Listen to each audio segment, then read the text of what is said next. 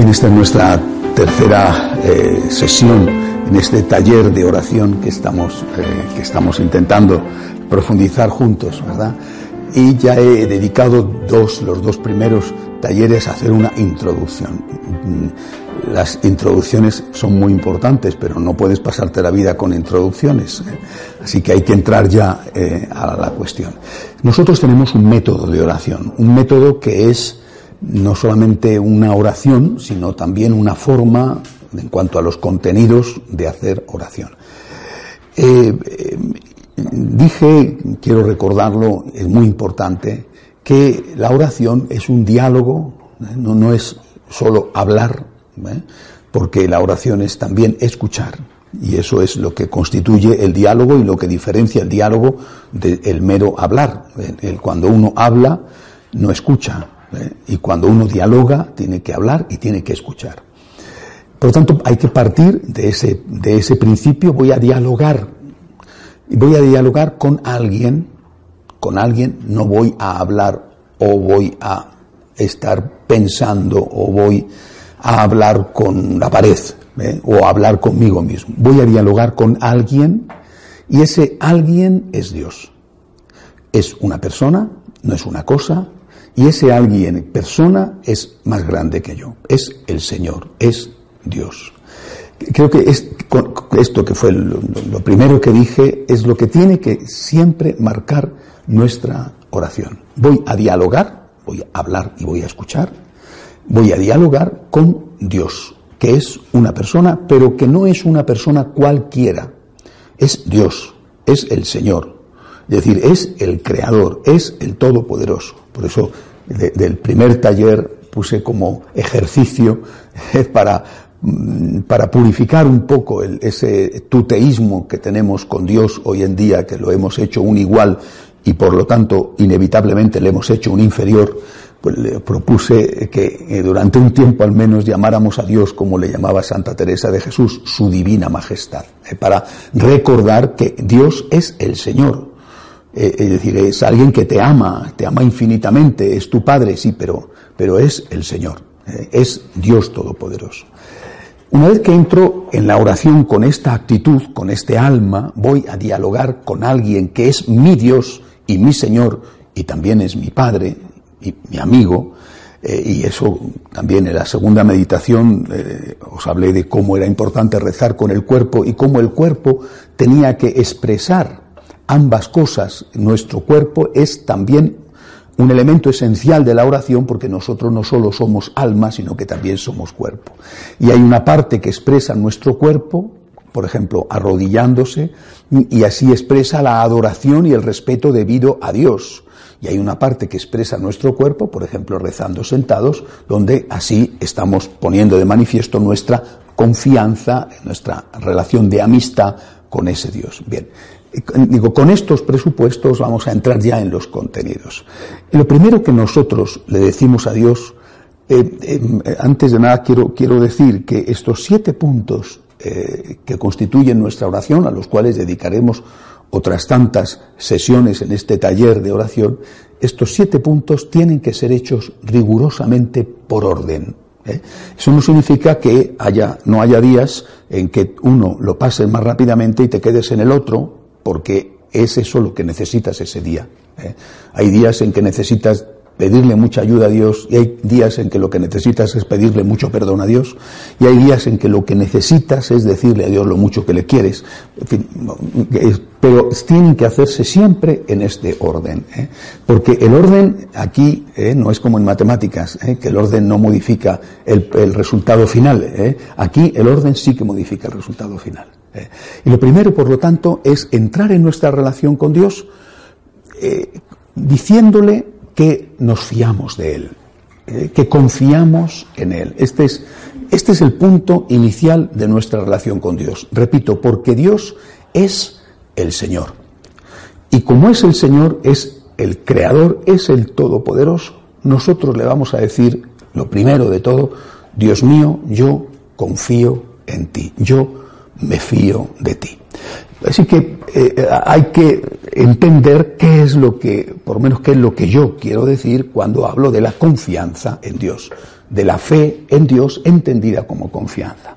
La palabra confianza seguramente en los distintos idiomas tendrá unas no solo traducciones distintas, sino que hasta unos orígenes diferentes. En, español, eh, aunque no sea eh, demasiado correcto en cuanto a su origen, eh, en español se puede dividir con un guion con fianza, es decir, con fe, con fe. en distintos idiomas es, diferente, ¿no? Por ejemplo, en italiano es una palabra muy bella, se dice fiducia. Fide es fe, fiducia. Y con esto los italianos quieren decir que es un derivado o una consecuencia de la fe. ¿eh? Cuando eso ha llegado a través de la corrupción del latín para dar lugar a las lenguas romances, el francés, el español, el italiano, el portugués, eh, en español se ha traducido o se ha expresado de otra manera, con fe. Por tanto, eh, eh, la confianza implica la fe en que Dios es el Todopoderoso. Primer acto. Yo creo en tu poder.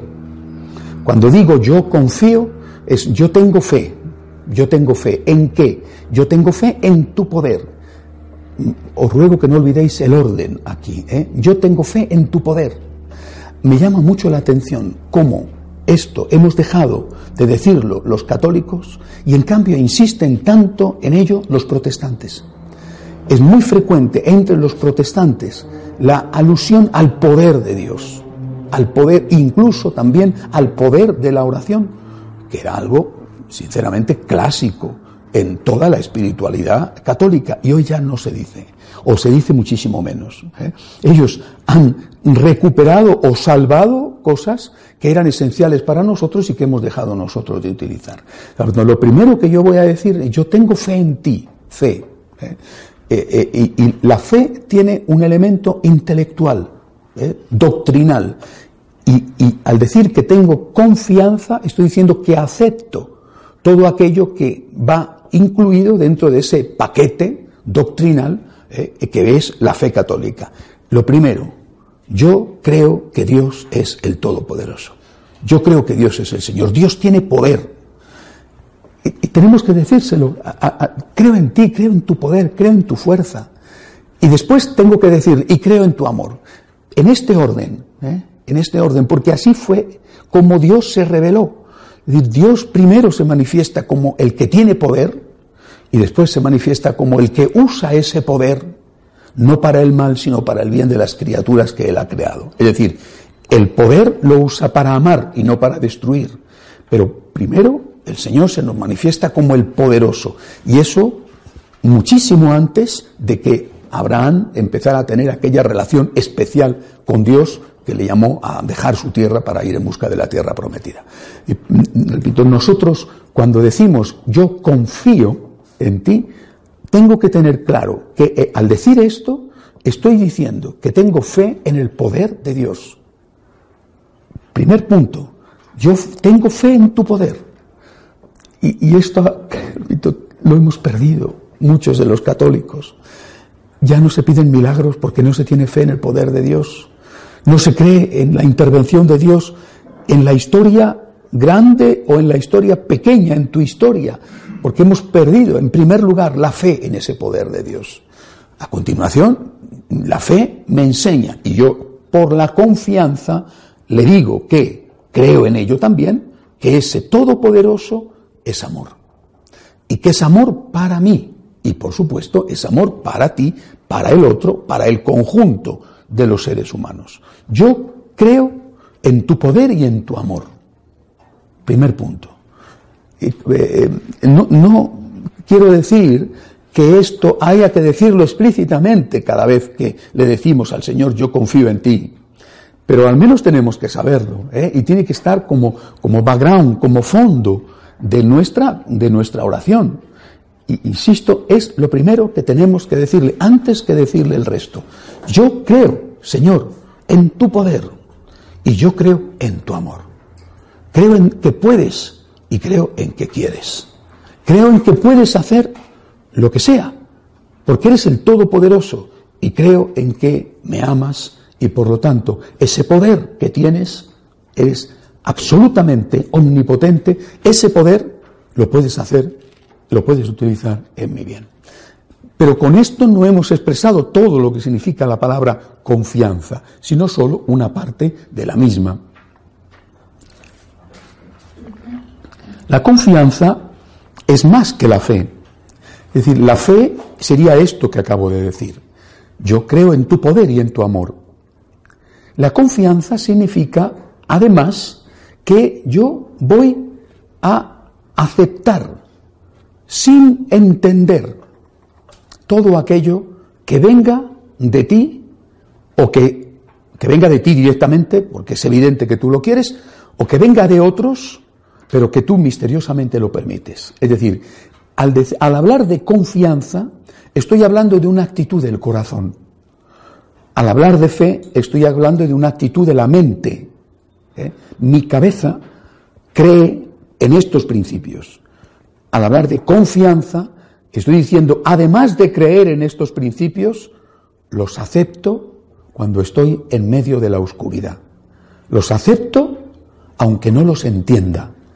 La confianza implica necesariamente que se está produciendo una situación de oscuridad.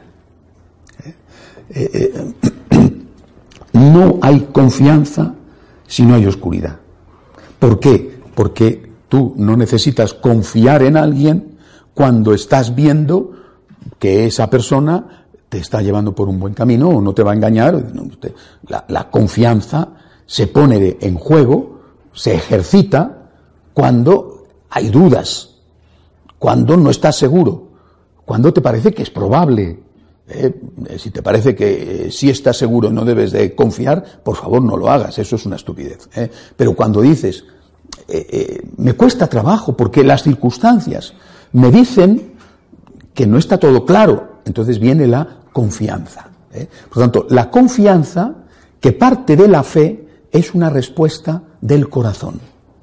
Yo creo y yo me fío. Son dos cosas distintas. Yo tengo fe y tengo confianza. Yo creo y yo me fío. Pero este paso de decirle a Dios, yo me fío, es un paso que se da cuando hay algún tipo eh, de oscuridad. En la vida hay muchas, muchos matices en las oscuridades, ¿eh? desde las profundas noches oscuras hasta simplemente los suaves atardeceres. Algunos nos puede parecer que un suave atardecer es una profunda noche oscura, quizá porque no hemos conocido lo que son de verdad las noches oscuras. ¿eh? Es decir, hay gente que se ahoga en un vaso de agua y hay gente que es capaz de sobrevivir en el mar abierto en medio de una tormenta. Bueno, también va a depender, por lo tanto, de tu capacidad. ¿eh? Hay, personas que ante un problema están eh, abrumadas y hay otras personas que son capaces de enfrentarse con los problemas, con su fuerza y con la gracia de Dios. En cualquier caso, eh, tú eres como eres. O sea, tú no sé si tienes o no culpa en, en ahogarte en un vaso de agua, porque a lo mejor para ti eso que para otro es una insignificancia, para ti es un mundo. ¿eh? Es decir, para una niña o un niño perder un juguete o perder la muñeca o perder una cosa que, que quería mucho, es una tragedia espantosa, ¿eh? que le hace sufrir tanto como a lo mejor a su papá perder el empleo y no tener para llevar la comida a casa. ¿eh? bueno, porque es, es un niño, ¿no? Y, y, hay que entender que está dramatizando eh, por una cosa sin importancia, pero es que es un niño, ¿no? Bueno, y en cambio el otro a lo mejor afronta problemas muchísimo más graves con mayor entereza. En cualquier caso, lo que es para ti es lo que subjetivamente es verdadero. ¿eh? Ahora no entro en el concepto de verdad, sino en el concepto de sentimiento. Para ti eso te hace sufrir, para ti eso que para otro no es nada y que quizá convenga que te lo digan, ¿eh? pero en cualquier manera para ti eso te hace sufrir, para ti eso te está creando dudas, para ti eso te está eh, generando incertidumbre, y en ese momento, es en ese momento, cuando tienes que decirle a Dios, yo confío en ti. Eh, es decir, la confianza parte de la fe, yo creo en el poder de Dios y en el amor de Dios, en este orden, y genera una respuesta del corazón, parte de la cabeza y genera una respuesta eh, afectiva. yo, Señor, confío en ti. Es decir, en esta oscuridad mía, la que sea, ¿eh?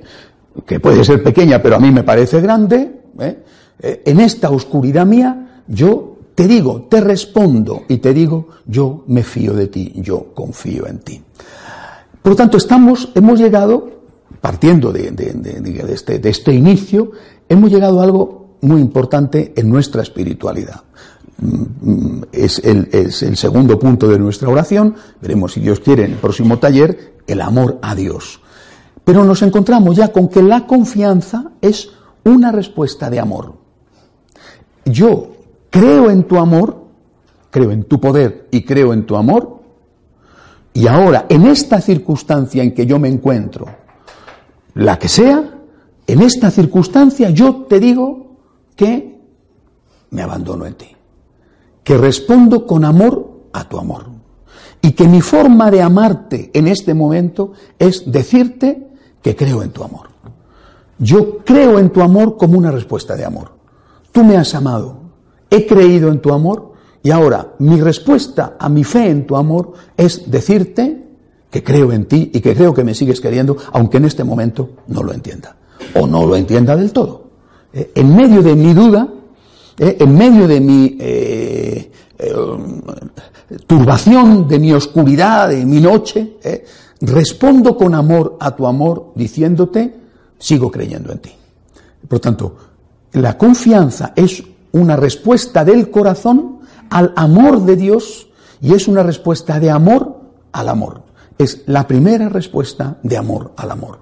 Yo, si digo que no creo en ti, estoy ofendiéndote.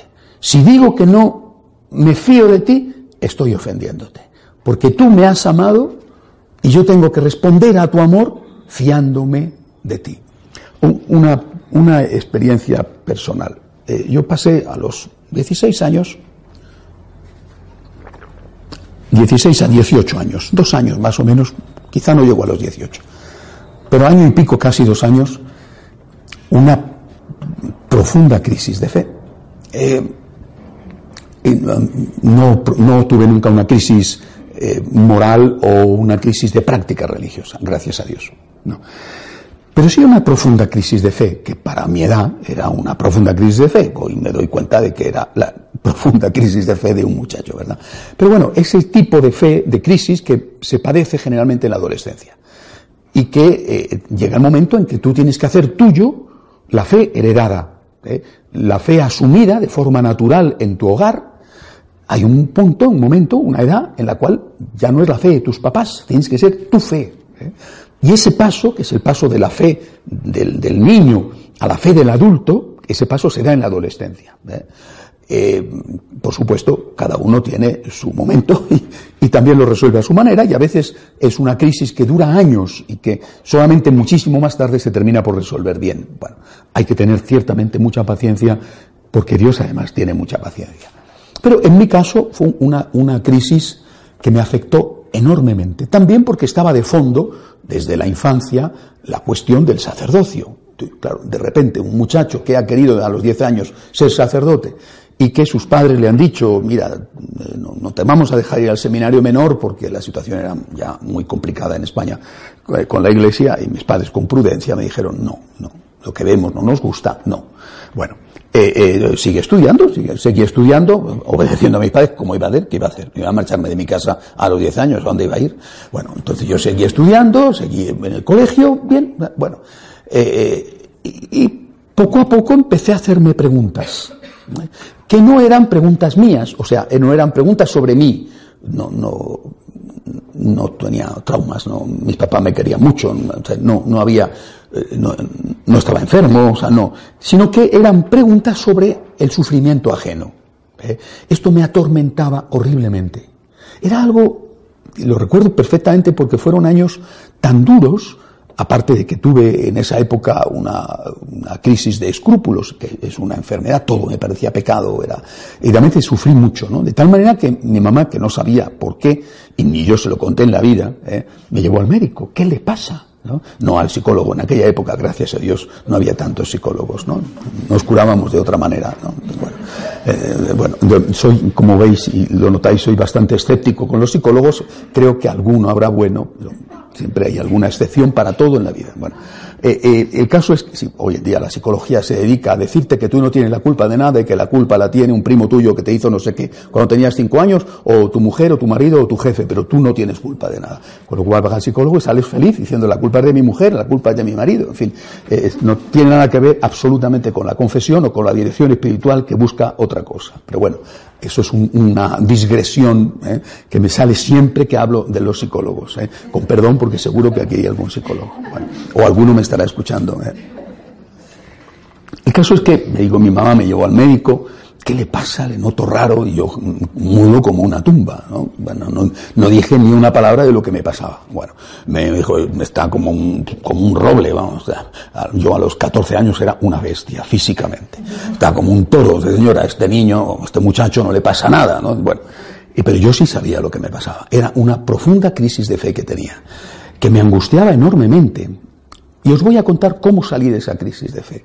Eh, mi duda era cómo puede Dios permitir el mal en el mundo. Yo cada vez que leía las noticias toda la vida de Dios, las noticias que han sido lo mismo, contarte desgracias. ¿eh? Tú pones el, noticiario y es en tal sitio ocurrido no sé cuántos muertos, o sea, una alegría para vivir. ¿eh? Te metes una dosis de optimismo en el cuerpo después de escuchar un noticiario, ¿verdad? ¿Eh? Todo va mal, es un desastre, ¿no? Entonces, bueno, te pones el casco y ya sales de casa con la ametralladora pensando a ver dónde te van a explotar las granadas. Bueno, esto es, así era entonces y así es hoy en día. ¿eh? Y, a mí esto me producía una, enorme angustia. No, puedo explicaros hasta qué punto era grande. Repito, unido a una crisis de, a una enfermedad, que la tuvo Santa Teresita de Lisieux, por ejemplo, que es la enfermedad de los escrúpulos. ¿Cómo salí de esto? Salí con la confianza. Yo hice esta experiencia y dije, yo no puedo más, no puedo más. Es decir, no tengo pruebas no tengo pruebas de que, de que realmente Dios exista Dios sea amor. No tengo pruebas de que esto sea así. Y lógicamente, si esto es así, ¿por qué permite esto y esto y esto que están yendo mal? ¿Por qué permite el mal en el mundo? En personas más o menos próximas o en situaciones que no tenían nada que ver conmigo y ocurrían a muchos kilómetros de distancia. Y sin embargo, yo veo la cruz, veo a Dios que muere en la cruz. Eh, es decir, no entiendo, no comprendo cómo es posible que se unan ambas cosas. Y decidí hacer esta experiencia a nivel, por supuesto, espiritual. ¿eh? No, no, no. Gracias a Dios ni se me pasó además por la cabeza llevarlo a cabo, ¿no? Es decir, mira, yo voy a hacer esta experiencia. Me voy a subir, idealmente hablando, a un rascacielos y me voy a tirar para abajo. Eh, no, ni se me pasó por la cabeza hacerlo, eh, digo, a nivel espiritual. Y esto fue para mí la fe. Es decir, yo me abandono en Dios. Y si no existe nada, yo me pego un trompazo. Pero si existe algo, eh, Dios me recogerá. Yo experimenté, haciendo esto, que es una tontería, ¿no? ¿Verdad? Pero yo experimenté lo que significaba de verdad la confianza. Yo confío en que Dios, aunque no tenga pruebas, en que Dios de verdad se preocupa por mí y por ese y por ese y por el otro. Aunque no entienda, acepto no entender. Acepto lanzarme al vacío. Acepto andar sobre el agua. Acepto no tener un suelo firme bajo los pies. Esto me, esto me producía tal angustia es indescriptible porque eh, eh, soy de mente matemática, es decir, los idiomas siempre me fueron muy mal, pero las matemáticas siempre me fueron muy bien. Y las personas que somos así necesitamos pruebas, necesitamos seguridades. ¿eh? Yo creo que los de letras eh, eh, son más capaces de andar en las nubes y los de ciencias necesitamos andar sobre el suelo. ¿eh? Y, bueno, yo era, era entonces y después empecé ingeniería, biología, etcétera. Soy de ciencias, es decir, necesito seguridades y por eso me atormentaba enormemente no tener esas seguridades, no tener las cosas claras. ¿Cómo es posible que Dios permita esto?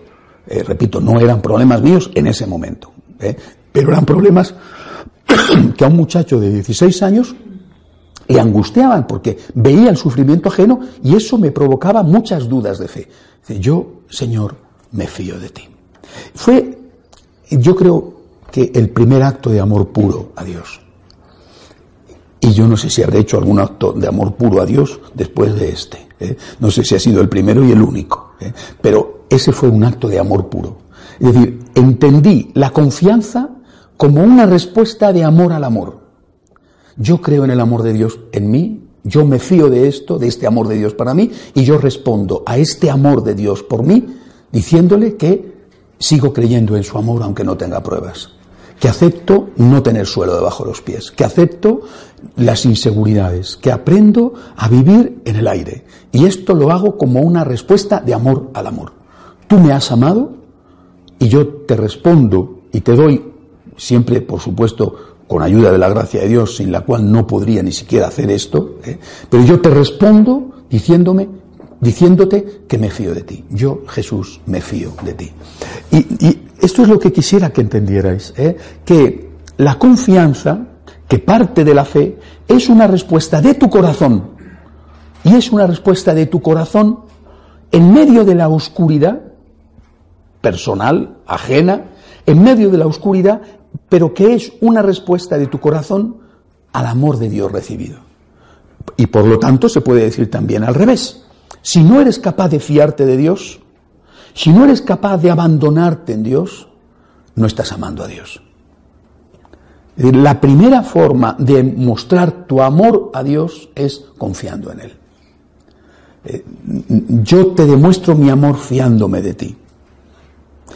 Y al revés, si no me fío de ti es que no te amo. Eh, después aprendí muchas más cosas en la vida, porque este fue mi inicio, realmente fue mi inicio en mi, camino espiritual, aunque lógicamente desde niño Señor me había estado trabajando como estoy seguro de que ha hecho con todos nosotros. Después entendí muchas cosas y entendí lo importante que era esto y, entendí, por ejemplo, el libro ¿Para qué sirve la fe? Recoge, sin citar estas experiencias, recoge toda esta experiencia, entendí que eso es algo esencial en la vida. y por mucho que el hombre necesite seguridades, necesite suelos firmes en los que poner los pies, es nuestra psicología ¿eh? la que lo necesita, es decir, nuestra naturaleza la que lo necesita. Nos produce incertidumbre no tener seguridad, de no saber qué va a pasar mañana, no saber qué va a ocurrir con este proyecto que tenemos, o, te detectan un tumor, eh, será benigno, será maligno. Te, provoca más angustia y más sufrimiento que cuando al final te dicen que es maligno. la duda y la incertidumbre te hace sufrir mucho más que después el propio resultado de aquello que temías. Bueno, pero en cualquier caso, entendí que esto era algo normal en la vida. lo que yo hice en primer lugar con Dios, que fue, repito, mi primer acto de amor al amor, ¿eh? que fue fiarme de Él. Yo creo en ti y prefiero estrellarme y darme un golpe a, equivocar, prefiero equivocarme contigo a equivocarme sin ti. ¿eh? Y después entendí que al final era lo que todo el mundo hacía, es decir, no existe, no hay posibilidad de que exista relación de afecto, de afecto no ya intelectual o, comercial, sino de afecto, es decir, de confianza, que la confianza implica afecto. No hay posibilidad de que exista relación de confianza si tú no corres el riesgo de fiarte del otro. Tú estás casado, te vas a trabajar, tu esposa queda en casa. ¿Quién te dice que no te engaña mientras tú estás trabajando? Pero no puedes pasarte la vida en un ataque de celos. ¿eh? Te tienes que confiar. ¿Eh? Tú eres el ama de casa, te quedas en casa, trabajando en el hogar, etc. Tu marido se ha ido a trabajar. ¿eh? ¿Y quién te dice que se ha ido a trabajar? ¿Eh? Y no puedes pasarte la vida sospechando de las secretarias, que no todas son unas lobas, algunas las habrá, pero no todas, gente muy honrada y muy honesta. Bueno, es decir, ¿y quién te lo dice? Tienes que confiar, tienes que confiar. Entonces, a partir de ahí, llegué a una conclusión. Y esa conclusión me la enseñó San Pablo. San Pablo dice, sé de quién me he fiado. Entonces me di cuenta de que la confianza, que era algo natural, no podías vivir sin confiar. no puedes salir a la calle sin confiar, no puedes, eh, no puedes vivir sin confiar. ¿eh? Que, pero el problema no era la confianza, que era inevitable para vivir. El problema era de quién me fío. ¿En quién confío? Este era el problema. Muchas veces ponemos nuestra confianza en alguien que no la merece. ¿eh? Y entonces vienen las decepciones y las frustraciones. Esa persona te ha podido engañar o tú has sido engañado. Es decir, no es que te ha engañado, es que tú has querido engañarte. Porque lo que se veía era claro, lo que, tú lo que pasa es que tú no has querido verlo. ¿eh? Y te han dicho muchos la realidad que tú no querías ver y no has querido escuchar eso que te decían. ¿eh? Eh, pero por eso mm, entendí que no era una, una cuestión de confianza, que no se puede vivir sin confiar es que no puedes, repito, ni levantarte de la cama. Te quedarías, vamos, ni tampoco estar acostado porque te puede caer el techo encima. Es decir, puestos a, suponer, eh, que fue la gran tortura mía en esos dos años, eh, puestos a suponer lo que te podría ocurrir, y sí, y sí, y sí, jolín, es que pesadez con él, y sí, y sí, y sí, y sí, y estoy harto de él, y sí, si me cae el techo, me cae el techo, y si me atropella un camión, me atropella un camión, me levanto de la cama, punto, y ya está. Ahora, cuando ya ese paso descubres que de lo que se trata es de averiguar muy bien, y ahí hay que insistir, hay que averiguar muy bien de quién me fío. De quién me fío. Por lo tanto, eh, cuando una persona te dice, o cuando tú te dices a ti mismo, que es en este caso que estamos hablando, porque hablamos de algo personal como es la oración, cuando tú te dices, ¿por qué me tengo que fiar? Lo que tienes que preguntarte no es eso, sino ¿por qué me tengo que fiar de este? No, ¿por qué me tengo que fiar? Porque tienes que fiarte, no puedes vivir sin confiar. No, puede, no se puede vivir sin confianza. Es imposible a ningún nivel. Ahora, la cuestión es, ¿y por qué me tengo que fiar o por qué tengo que confiar en este? Esa es la cuestión. Es el este donde está la clave, no en la confianza, que es lo que se dice hoy en día. No te fíes de nadie, fíate solo de los números, fíate solo de las pruebas los números y las pruebas están más manipulados que cualquier otra cosa. ¿eh? No. ¿De quién me tengo yo que fiar? Esa es la clave. Y por eso, vuelvo a repetir, la, la experiencia de la confianza parte de que tú tienes fe, no solamente en el poder de Dios, sino también en el amor de Dios. Y que esa fe en el poder y en el amor de Dios, que es la base de tu confianza, yo sé de quién me he fiado, esa fe sí que hay pruebas no unas pruebas que anulen toda oscuridad, porque seguirás teniendo la duda de por qué ese amor todopoderoso o ese todopoderoso amoroso no interviene para curar el cáncer de esta señora, que es una mamá joven, no interviene para dar un trabajo a este que tiene un problema horrible en su casa, no interviene para evitar eh, tal eh, atentado de un terrorista, no lo sé. Yo esto no lo sé. Y ahí es donde viene mi acto concreto de confianza en Jesús. Yo esto no lo sé, pero no dudo de tu amor. ¿Y por qué no dudo de tu amor? Porque lo he visto. He creído en Él y lo he visto. He creído en Él y lo he tocado. Eh, eh, fijaros, muchas veces os lo he dicho, la, la palabra de Dios hay que verla como lo que es, como palabra de Dios. Pero hay que verla hasta en sus más pequeños detalles. Por ejemplo, cuando San Juan dice, nosotros hemos conocido y creído en el amor, uno pasa por una frase así como si no tuviera importancia. Está San Juan hablando de su experiencia espiritual. Hemos conocido, eh, y dirá San Juan, nosotros hemos tocado, tocado eh, al Cristo, le hemos tocado, le hemos escuchado. Nosotros hemos conocido el amor de Dios, lo hemos conocido.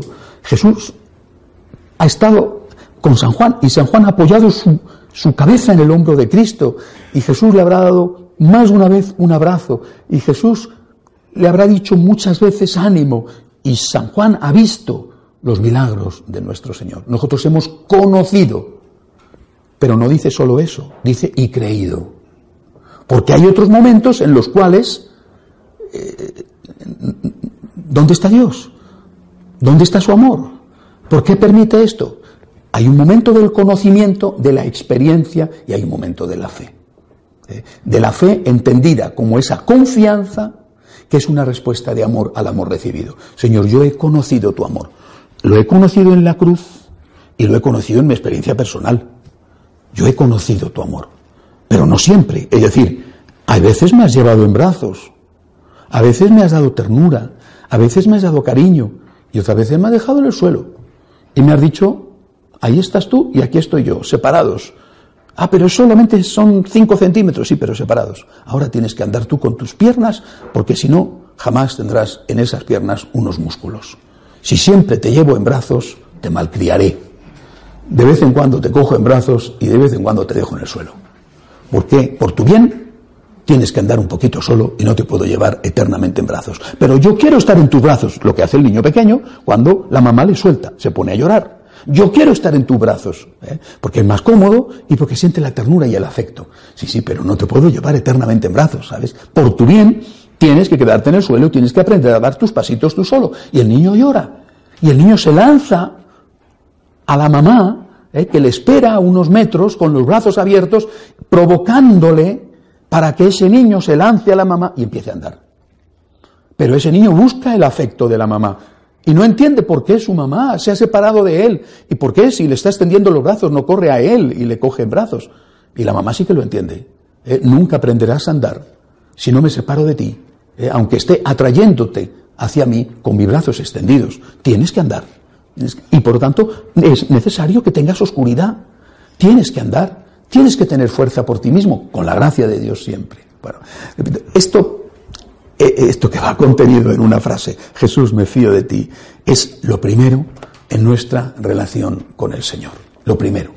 Señor, yo creo y yo me fío, pero sé de quién me he fiado. Sé de quién me he fiado porque tú has muerto en la cruz por mí. Y esto deja fuera de toda duda la grandeza de tu amor por mí. No puedo dudar ni de tu amor por mí, ni de tu amor por esa persona que está sufriendo, no puedo dudar. Tú has muerto por mí. Y luego, además, también, aunque no tenga la misma importancia, pero también he visto tantas pruebas de tu amor por mí en tantos momentos de mi vida. Por tanto, yo respondo a tu amor aceptándote, confiando, creyendo en medio de la oscuridad, aunque la oscuridad me parezca intensísima y no sea tan intensa como a mí me parece. Bien, esto lo primero. Eh, eh, y, por tanto, cuando nosotros empezamos a decirle al Señor, me fío de ti, yo confío en ti, es necesario, al decírselo, que enumeremos en ese momento las oscuridades que tenemos.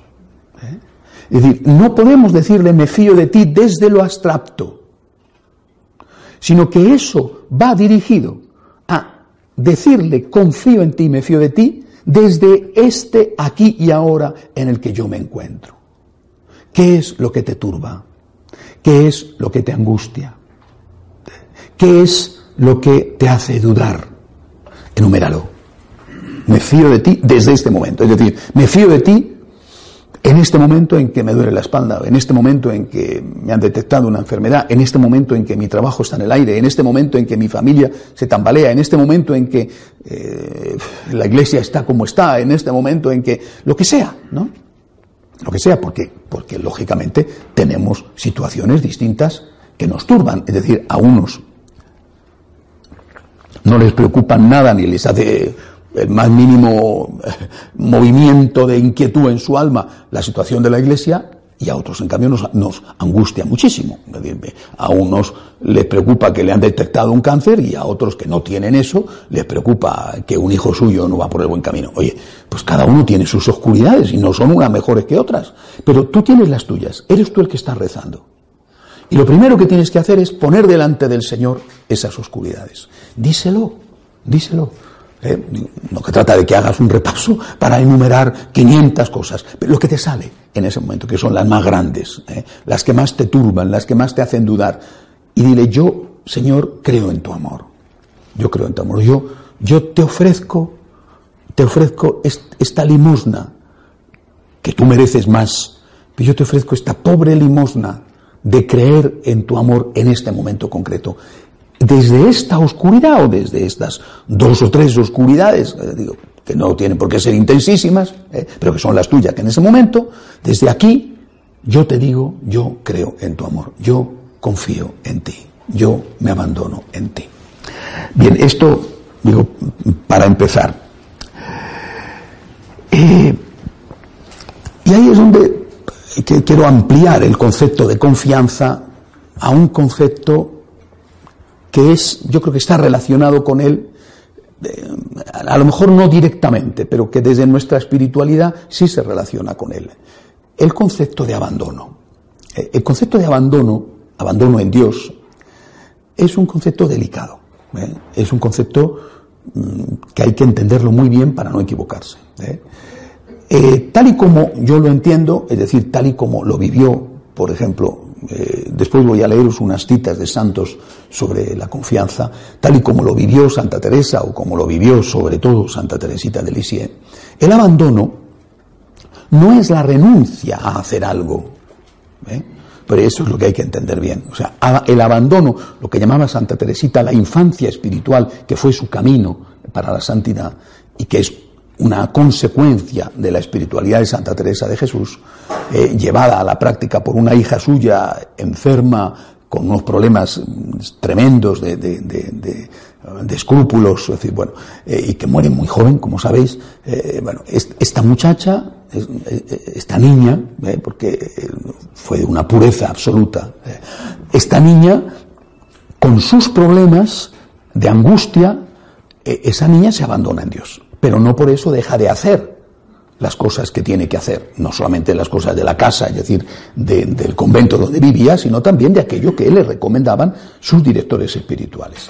Eh, nosotros le decimos, por lo tanto, a Dios, me fío, me fío y me abandono. Confío y me abandono. Sin que eso signifique que dejo de hacer aquello que tengo que hacer para resolver los problemas. ¿eh? En, la España de la época de Santa Teresa hubo una herejía que se llamó el quietismo. Que fue una herejía espiritual y que fue condenada por la Iglesia. El quietismo era una forma equivocada de entender el abandono. Como yo confío en Dios, no hago nada. ¿Eh? Los problemas se resolverán por sí mismos. E incluso acusaban de falta de fe y de confianza a los que hacían algo. ¿Para qué vas a ir al médico? Si Dios te tiene que curar, te curará. Y si no te tiene que curar, es que no es su voluntad. ¿eh? Y si te mueres, tienes que morirte. ¿no? no hagas nada. Confía y abandónate. Y eso la Iglesia lo condenó. Por eso digo, cuidado, porque muchas veces, como os decía el primer día, las cosas tienen su punto justo de equilibrio. Y uno se puede ir hacia un lado o se puede ir hacia el otro. ¿eh? Tan malo es no llegar como pasarse. ¿eh? En este caso, pasarte en la confianza, en el abandono en Dios, implicaría no hacer aquello que tienes que hacer para resolver esa oscuridad, ese problema que te está generando la duda y ante la cual Tú vas a responder con confianza. Yo me abandono en ti, yo me pongo en tus manos, pero voy a hacer mi parte. ¿Eh? Yo confío, pero voy a hacer mi parte para resolver el problema. Sea ir al médico y seguir una terapia, sea actuar con inteligencia para resolver esa cuestión que, me está generando incertidumbre, la que sea. ¿Eh? Tú tienes que eh, hacer todo, todo, como si dependiera de ti, pero sabiendo que todo depende de Dios. Ese es el equilibrio. Haz todo como si todo dependiera de ti, pero sabiendo absolutamente que todo depende de Dios, que no depende de ti. Haz tu parte, haz tu parte y abandónate. Haz tu parte y confía. Y tu parte será eh, lo que sea, ¿no? Porque las situaciones son muy distintas. No solo hay situaciones de salud, hay otras muchas. Las de salud son muy fáciles de poner ejemplos, pero eh, son muchas veces son las que menos nos hacen sufrir en la vida. ¿eh? Haz tu parte. A veces tu parte no es nada, porque no es un problema que, depende de ti. ¿eh? A veces tu parte ya la has hecho y ya no tienes más que hacer. ¿no? Y bueno, haz tu parte y confía. Haz tu parte y abandónate. Haz ese, ese acto de lanzarte al vacío, ¿eh? que yo os, decía que, que, que, hice espiritualmente, mentalmente, ¿no? de lanzarte al vacío a los brazos de Dios. Señor, yo, yo no sé cómo voy a salir de esta, pero yo confío en ti. Estoy angustiado, tengo mucho miedo, me da miedo el futuro, no sé qué puede pasarme. Señor, yo me lanzo al vacío. Yo confío en ti y lo hago como un gesto de amor a ti, como una prueba de amor a ti de que yo creo que tú eres no solamente el Todopoderoso, sino también el Padre que me ama. Yo confío en ti yo me abandono en ti, estoy haciendo mi parte, estoy haciendo lo que puedo, pero yo sé que eso que yo hago, que es lo que debo de hacer, no es lo que va a darme la solución. Lo que va a darme la solución es tu amor. Y por eso yo, Señor, te digo, en esta oscuridad o en estas oscuridades, te digo, yo, Dios mío, confío en ti, yo, Dios mío, me abandono en ti. ¿Cuál es el resultado de esto? Mm, estoy seguro de que todos eh, ya lo habéis comprobado, ¿verdad? A nada que lo hayáis hecho alguna vez y llevamos ya, todos sois franciscanos de María y por lo tanto lleváis, confío en practicando este primer punto de nuestra oración desde hace ya mucho tiempo. Hay un resultado inmediato y ese resultado es la paz. La paz. Es el primer fruto, la paz. Porque tú estás nervioso. La duda, la incertidumbre, el no saber qué te va a pasar, te genera tensión. Una tensión a veces muy grande, depende también de cómo sea tu carácter. ¿eh? O sea, si tú estás ya de por sí eh, eh, al fin en el control de tus nervios y, y, le echas una gota de agua, no te digo nada lo que pasa. Otras personas son mucho más calmadas y mucho más tranquilas y encajan cosas tremendas sin, sin, que le pase nada, ¿no? Y bueno, porque sí, porque son así, pero todo tiene su pro y su contra, o sea que, que bueno, la persona eh, que es más inquieta y nerviosa, por ejemplo, suele ser mucho más trabajadora y la persona que es tan tranquila eh, no, no, eh, no tiene nervios, pero genera a su alrededor un montón de nervios, ¿no? Él, no lo tiene, pero hace que los tengan todos los que viven con él, ¿no? Bueno, oye, que todo tiene su cosa, ¿no? Ya, ya, te, ya, igual que yo digo, ya me gustaría darte unos cuantos kilos a ti que estás muy delgado, digo, ya me gustaría darte a ti un poquito de presión, porque con un poquito más de presión, pues estarían mejor tú y sobre todo los que viven contigo, ¿no? ¿Eh? Cuando a la mamá le dicen, mamá, ¿cómo te pones? Yo siempre digo, habría que preguntarse, mamá, ¿cómo te pongo? ¿No? La mamá se pone nerviosa o, tú la pones nerviosa a tu mamá. Es que, ¿cómo te pones? Es que has saltado. Digo, claro, he saltado, eh, tengo que pedir perdón a Dios, pero es que me estás poniendo haciendo. Si tú hicieras tu parte y no eh, fueras tan vago, pues no me tendría yo que poner así. Es decir, como todo en la vida, eh, hay que ver las cosas desde los dos ángulos. Pero en cualquier caso, lo que nos va a producir como primer efecto es paz. ¿eh? La paz es tanto más grande cuanto más es nuestra santidad. Es decir, si nuestro abandono, si nuestra confianza es la de un santo, pues tendremos una paz absoluta. ¿Eh? Si nuestro abandono y nuestra confianza es todavía tan pequeñita, porque somos principiantes en, en, ese camino de la espiritualidad, pues, pues la paz que nos da es una paz a lo mejor momentánea o una paz chiquitina, ¿no? Y después tenemos que volver otra vez porque la paz nos, nos ha durado diez minutos, ¿eh? Y de nuevo viene la angustia, de nuevo viene el miedo, de nuevo viene la incertidumbre, de nuevo viene la preocupación, de nuevo vienen los nervios y de nuevo, Señor, yo confío en ti, yo, Señor, me fío de ti, yo me abandono en ti, yo y, de nuevo te vuelve la paz. Es decir, la paz es el primer resultado que, que, te, que, se produce en tu alma cuando tú le haces este don de amor a Dios de fiarte de Él. Él te regala inmediatamente la confianza. Y no te hundes. ¿eh? Es decir, la paz lleva consigo un segundo resultado, no te hundes. Estás andando sobre el agua y no te hundes. Estás sin suelo debajo de los pies y no te hundes. Pero puede ser que te hundas un poquito. ¿eh? Eh, recordad la escena, preciosa escena, de la tormenta en el lago. ¿eh? Cuando San Pedro ve al Señor después de la resurrección se echa a andar hacia él y entonces anda sobre el agua. Entonces empieza a hundirse. ¿no? Y le dice, Señor, que me hundo. ¿Eh? Es decir, San Pedro está haciendo un acto de confianza en Dios. Tú eres poderoso, yo te he visto calmar las tormentas en el lago. Eh, y, yo te veo ahí resucitado y me voy hacia ti movido por el cariño, pero, pero te echas al agua y, caes como un plomo, vamos, ¿eh? como un plomo, porque no, no somos seres alados. Y, y entonces, ¿qué haces? Señor, que me hundo. Y Jesús, que estaba de lejos, de repente aparece a tu lado, te coge de la mano. A San Pedro le hace esto y le dice, hombre de poca fe, porque has dudado, le sostiene. Eh, es decir, tú lánzate y no te preocupes que el Señor te va a sostener. Eh, pero tienes que hacer ese gesto de confianza. Y si ves que te hundes, Señor, que me hundo, Señor, de nuevo te digo, confío en ti. De nuevo te digo, espero en ti, me abandono en ti. Y de nuevo el Señor te levanta. ¿Eh? Eh, a veces el hundimiento es muy grande, ¿eh? pero por lo menos yo he comprobado que esta, esta experiencia espiritual de confiar en Dios, de confiar en su poder, en su amor, incluido en ese concepto de amor, un elemento esencial que es su divina misericordia, esa experiencia de confiar en la misericordia divina, que siempre es inmerecida, ¿eh? esa experiencia te saca a flote aunque te hayas hundido. Eh, ah, quizá hay un momento en que te has hundido, por lo que sea, ¿eh? una depresión o lo que sea. No voy a entrar en detalles porque a veces hay experiencias de cada uno que, no, no hay ni por qué enumerar. Pero tú te has hundido, tú has confiado, y ves cómo esa confianza te vuelve a sacar a flote.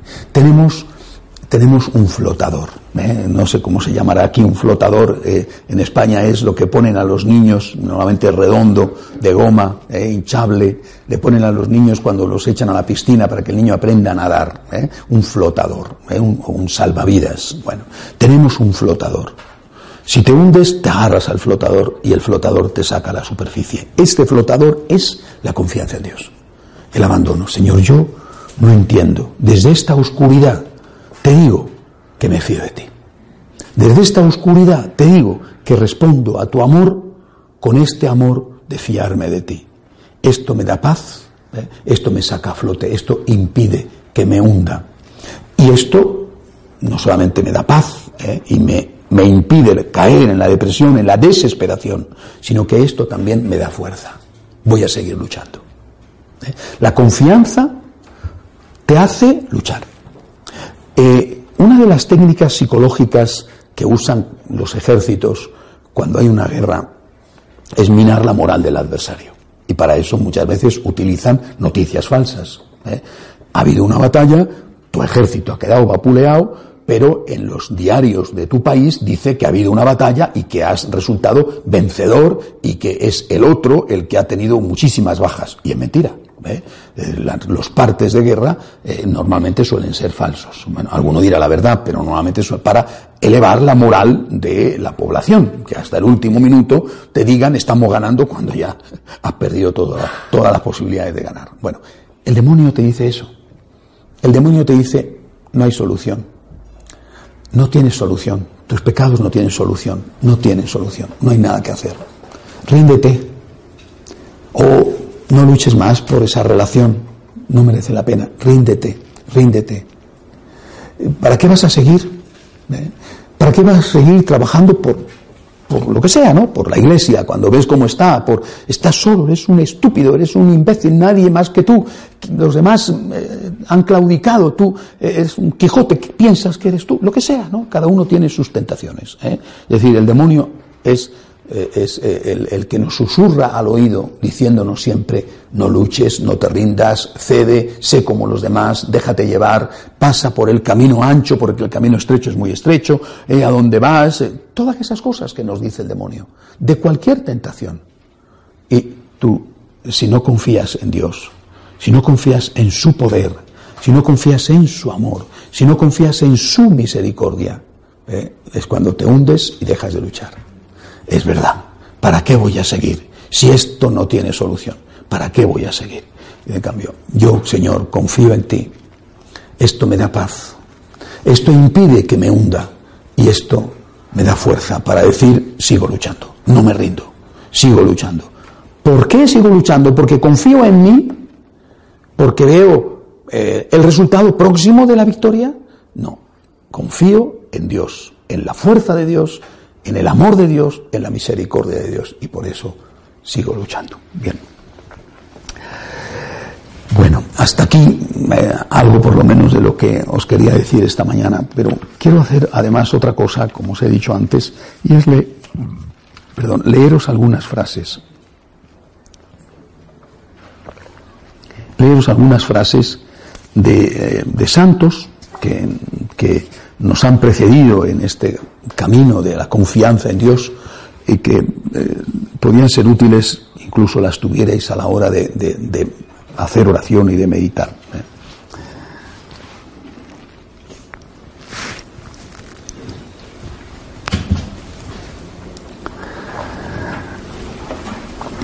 Una del profeta Isaías. Confiaré y no temeré, porque mi guía y mi poder es el Señor. Estamos hablando, por lo tanto, del Antiguo Testamento. Pero Isaías, como sabéis, escribe cuando Jerusalén está cercada ¿eh? por los de Babilonia y, por lo tanto, y de hecho es destruida. ¿eh? Es destruida, es conquistada, es destruida y se llevan al destierro a lo que queda del pueblo. Eh, en ese contexto de tu ciudad sitiada, que no tiene esperanzas, porque el ejército que viene es el gran poder eh, de la época, eh, cruel además, y tu ciudad, por muchas murallas que tenga, no es nada, ha conquistado ese ejército ciudades muchísimo mayores, como de hecho además ocurrió. En ese contexto de dificultad, el profeta escribe y dice esto, confiaré y no temeré, porque mi guía y mi poder es el Señor. ¿Le sirvió esta confianza a Isaías o a Jerusalén? Porque Isaías habla para el pueblo, para que el pueblo haga eso. ¿Le sirvió para evitar que Jerusalén fuera destruida? No. Jerusalén fue conquistada y destruida. ¿Y aquello no fue un acto providencial de Dios? Sin el destierro, pues, hubiera sido lo mismo la historia del pueblo. No fue una lección de Dios permitida, no sé si querida, pero sí permitida, para que ese pueblo de Israel que estaba confiando en sus carros, en su caballería, en sus murallas, aprendiera a confiar en el poder de Dios? ¿Cuántas veces la demolición de tus seguridades no resulta una bendición? Es decir, ¿cuántas veces no es peor en la vida los resultados del éxito que los del fracaso?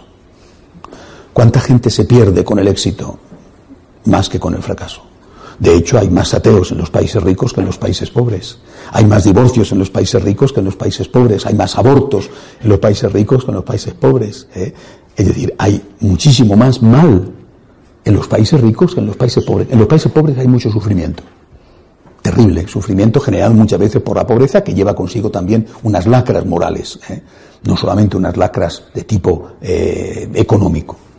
Pero en los países ricos hay muchísimo más sufrimiento, hay muchísimo más suicidios, por ejemplo, en los países ricos que en los países pobres. Es decir, eh, este Dios para el cual todo es presente, y no hay que olvidarlo nunca esto, ¿eh? puede permitir por tu bien una desgracia que en ese momento tú no entiendes por qué se produce. Y es en ese momento en el cual tú le dices a Dios, eh, me fío de ti. Y esa confianza quizá quite la desgracia, o quizá no, y lo entenderás más tarde un salmo, una frase de un salmo, el Salmo 56, cuando me asalta el temor, yo pongo mi confianza en ti, Dios altísimo. ¿Veis? Cuando me asalta el temor, eh, en mi oscuridad, en esta que tengo ahora, en este miedo que tengo ahora, que me atenaza, que me impide luchar, que me dan ganas de huir, yo pongo mi confianza en ti, Dios altísimo. San Juan en el Evangelio. Esto os lo he dicho, es una frase que San Juan lógicamente pone en boca de Jesús. Esto os lo he dicho para que tengáis paz en mí, paz, el resultado de la confianza. En el mundo habéis de tener tribulación, otra traducción dice habéis de tener luchas, pero confiad, yo he vencido al mundo. Eh, esta es la frase que utiliza San Juan Pablo II como estreno de su pontificado cuando sale al balcón en la plaza de San Pedro. ¿Eh? No tengáis miedo, no tengáis miedo. En el mundo tendréis luchas, pero confiad, yo he vencido al mundo. De San Lucas, otra frase de Jesús.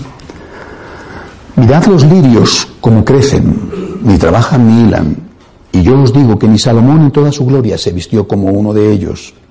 Si a la hierba que hoy está en el campo y mañana es arrojada al horno, así la viste Dios, cuanto más a vosotros, hombres de poca fe. Esta fue la frase que, mm, por esa providencia de Dios que llamamos casualidad, leyó San Francisco que le decidió a seguir el camino de la pobreza. Cuanto más a vosotros, hombres de poca fe. San Pablo en la segunda carta a Timoteo por eso soporto esta prueba. En este momento San Pablo está ya en la cárcel. Por eso soporto esta prueba, pero no me avergüenzo, porque sé en quién he puesto mi confianza. ¿De quién me he fiado? Dirá otra traducción. Sé de quién me he fiado. Y estoy convencido de que Él es capaz de conservar hasta aquel día el bien que Dios me ha encomendado. Y siguiendo, en, he seleccionado estas frases por orden de, por orden cronológico, desde las más antiguas a las más recientes. Ahora vendría San Agustín. Dios no manda imposibles, sino que al mandar avisa que hagas lo que puedas y que pidas lo que no puedas y que pidas ayuda para que puedas.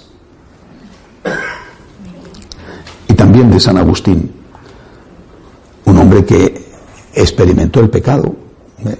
Que se sabía pecador y que no por eso se convirtió en un indulgente contra el pecado, aunque él se sabía pecador. Toda mi esperanza estriba solo en tu gran misericordia, Señor.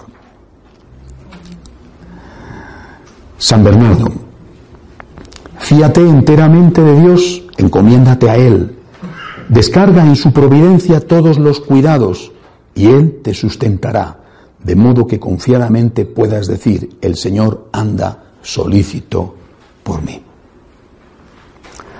Santo Tomás de Aquino, todo hombre con tal que sea amigo de Dios, debe tener gran confianza en ser librado por él de cualquier angustia, y como Dios ayuda especialmente a sus siervos, muy tranquilo debe vivir quien sirve a Dios. Hemos de confiar, también de Santo Tomás, hemos de confiar plenamente en Dios, de quien esperamos el socorro, no sólo de beneficios espirituales, sino también temporales. Santo Tomás Moro, en la cárcel, a punto de ser ejecutado, escribe a su hija, Margarita, que le está pidiendo con amor de una hija que, que ceda que si todo el mundo ha aceptado el divorcio del rey y la creación de la nueva iglesia, lo que es la iglesia hoy, la iglesia anglicana, sabéis, debido a que Enrique VIII se divorcia de su mujer, Catalina de Aragón, se casa con una chica, una mujer de la corte, eh, Ana Bolena, y como el Papa le dice que no puede aceptar eso, que, que lo que Dios ha unido no lo separe el hombre, pues entonces el rey dice, pues me declaro cabeza de la iglesia, formo mi propia iglesia y decido que el divorcio es válido. Bueno, eh, y entonces eh, prácticamente todos ceden. Todo el reino entero, eh, se dice con razón, Inglaterra se acostó católica y se levantó protestante. Fueron muy pocos los que se atrevieron a desautorizar, a, a decir que no era posible, que no era válido, muy pocos. San Juan Fisher, un obispo solo, entre todos los obispos de Inglaterra solo hubo uno, San Juan Fisher, Santo Tomás Moro, eh, y eh, seguramente había algunos más, pero un grupo de cartujos a los cuales los colgaron boca abajo y los sacaron las tripas. Fue un martirio horroroso. Prácticamente nadie eh, se le enfrentó al rey. Inglaterra se acostó católica y se levantó protestante. Y cuando está en la cárcel, en la famosa Torre de Londres, donde después le cortaron la cabeza, Santo Tomás Moro era el primer ministro, el canciller del rey. Eh, eh, por supuesto, le quitaban todas las posesiones, todas sus propiedades, con lo cual su familia quedaba literalmente en la ruina. Santo Tomás escribe, aunque estoy convencido, mi querida Margarita, de que la maldad de mi vida pasada es tal que merecería que Dios me abandonase del todo, ni por un momento dejaré de confiar en su inmensa bondad. Hasta ahora su gracia santísima me ha dado fuerzas para postergarlo todo, las riquezas, las ganancias y la misma vida, antes de prestar juramento en contra de mi conciencia. Es el, no digo primero o segundo, pero de los primeros mártires para defender el matrimonio cristiano. El primero es San Juan Bautista, ¿no? que le cortan la cabeza por decir que no podía casarse con la mujer de su hermano, eh, Herodes, ¿verdad? Y después él y San Juan Fisher yo confío en Dios. Me van a cortar la cabeza, pero yo confío en Dios. Confío en que si Dios permite que me corten la cabeza, esto es mejor que prestar juramento, dice, en contra de mi conciencia. San Francisco Javier, contemporáneo más o menos de esta época, debemos desconfiar de nuestra propia fuerza y confiar infinitamente en Dios. No nos desanimaremos nunca y no dudemos jamás de la victoria. Santa Teresa, que con razón es llamada Teresa la Grande, ¿eh? nada te turbe. Fijaros que dice nada. Muchas veces he meditado sobre esto. Nada. Nada. No dice casi nada. No dice que no te turben los afanes económicos de la vida. O que no te turben eh, la existencia de tus pecados reincidentes. Dice, nada nada, nada. Nada te turbe, nada te espante. Quien a Dios tiene nada le falta, la paciencia todo lo alcanza, solo Dios basta. Este nada, este nada lo resume todo. ¿eh? Nada. ¿Qué problemas tienes? ¿Qué angustias tienes ahora? ¿Cuáles son esas angustias que en este momento te llevan a dudar del amor de Dios, te ponen nervioso, te hacen nada?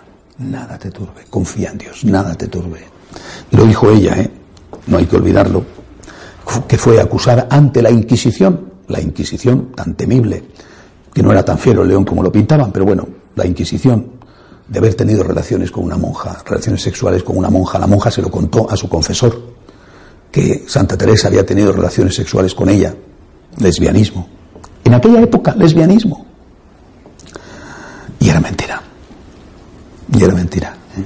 Y el confesor lo contó. ¿no? Y era mentira. ¿Cómo la salvó Dios? ¿eh? Y esta mujer, en ese momento, ¿eh? que no es que estás plácidamente sonriendo, feliz de la vida entre algodones, ¿verdad? En un arrebato de los que Santa Teresa tenía, acusada de lesbianismo. En ese momento Santa Teresa escribe Nada te turbe, nada te espante. Quien a Dios tiene, nada le falta. La paciencia todo lo alcanza, solo Dios basta. Cuando escuchamos las cosas que nos enseñan los santos, tenemos que ver en qué contexto lo escriben y en qué contexto viven para poder aplicarlo a nuestra vida y saber qué es lo que tenemos que hacer, que ellos lo han pasado peor.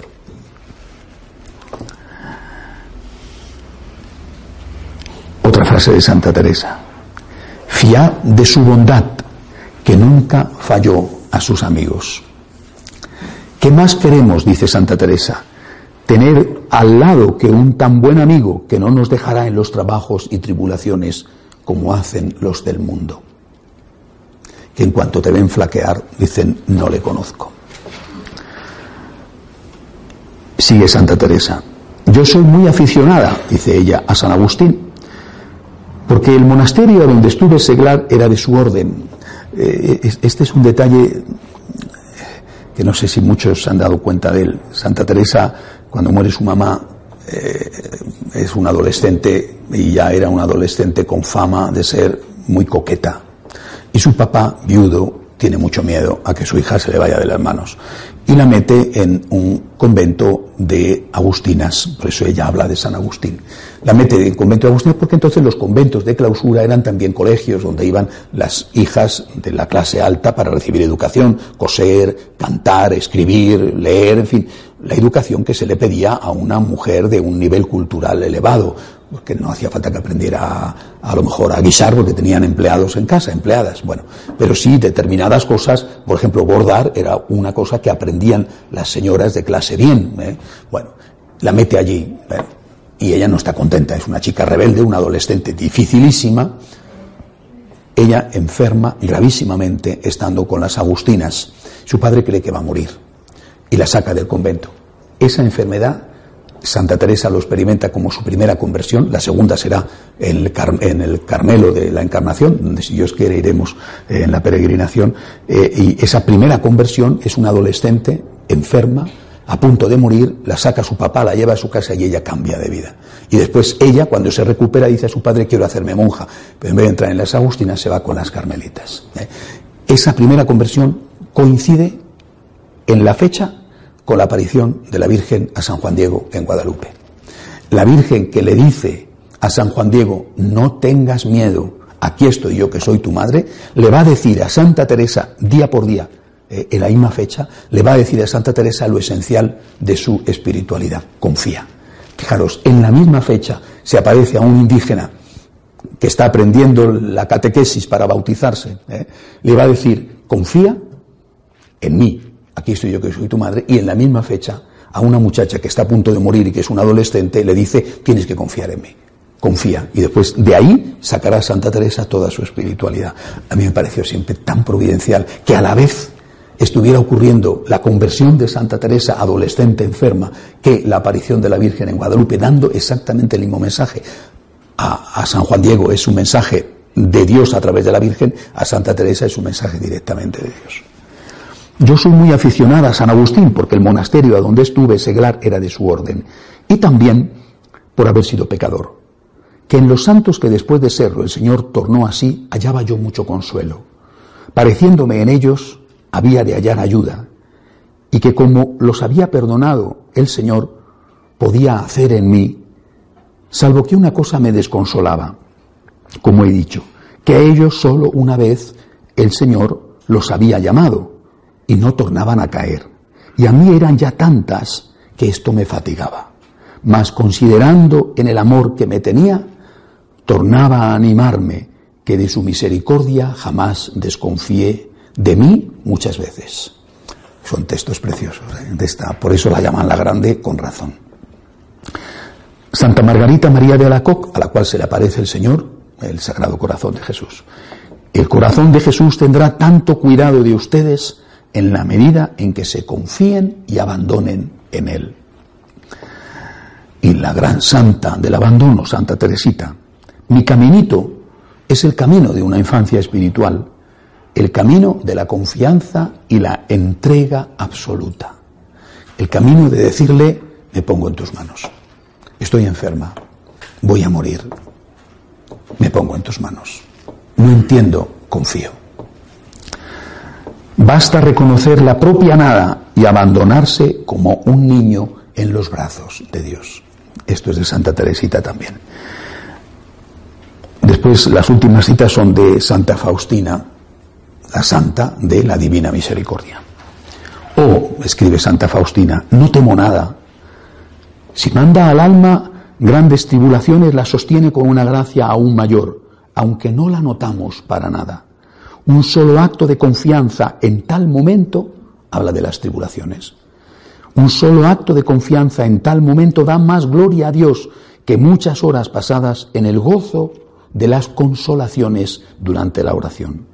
Ahora veo que si Dios quiere mantener a un alma en la oscuridad, no la iluminará ningún libro ni confesor. Y el Señor la contesta, lo escribe también Santa Faustina en su diario, tu gran confianza en mí me obliga a concederte gracias continuamente. Tienes grandes e inexpresables derechos sobre mi corazón porque eres una hija de plena confianza. Bueno, yo siento que llevamos hora y media. ¿eh? Es mi incapacidad para decir las cosas breves solamente me la perdonará la misericordia divina. Pero hagamos este acto de confianza en Dios cuando empecemos nuestra oración. Y hagámoslo a ser posible de rodillas. Este debería de ser el momento de arrodillarnos. ¿eh? También podemos hacerlo cuando le decimos te adoro, pero empecemos de rodillas. Confío en ti. Creo en tu poder, creo en tu amor, creo en tu misericordia. Y respondo a tu amor con este humilde, pequeño acto de amor que no podría hacer si tú no me ayudaras a hacerlo.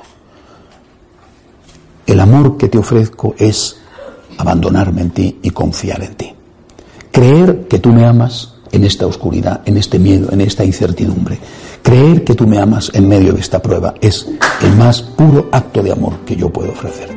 Dios mío, yo confío en ti. Y a partir de ahí, después seguiremos diciéndole cosas al Señor. Hacemos un momento de oración.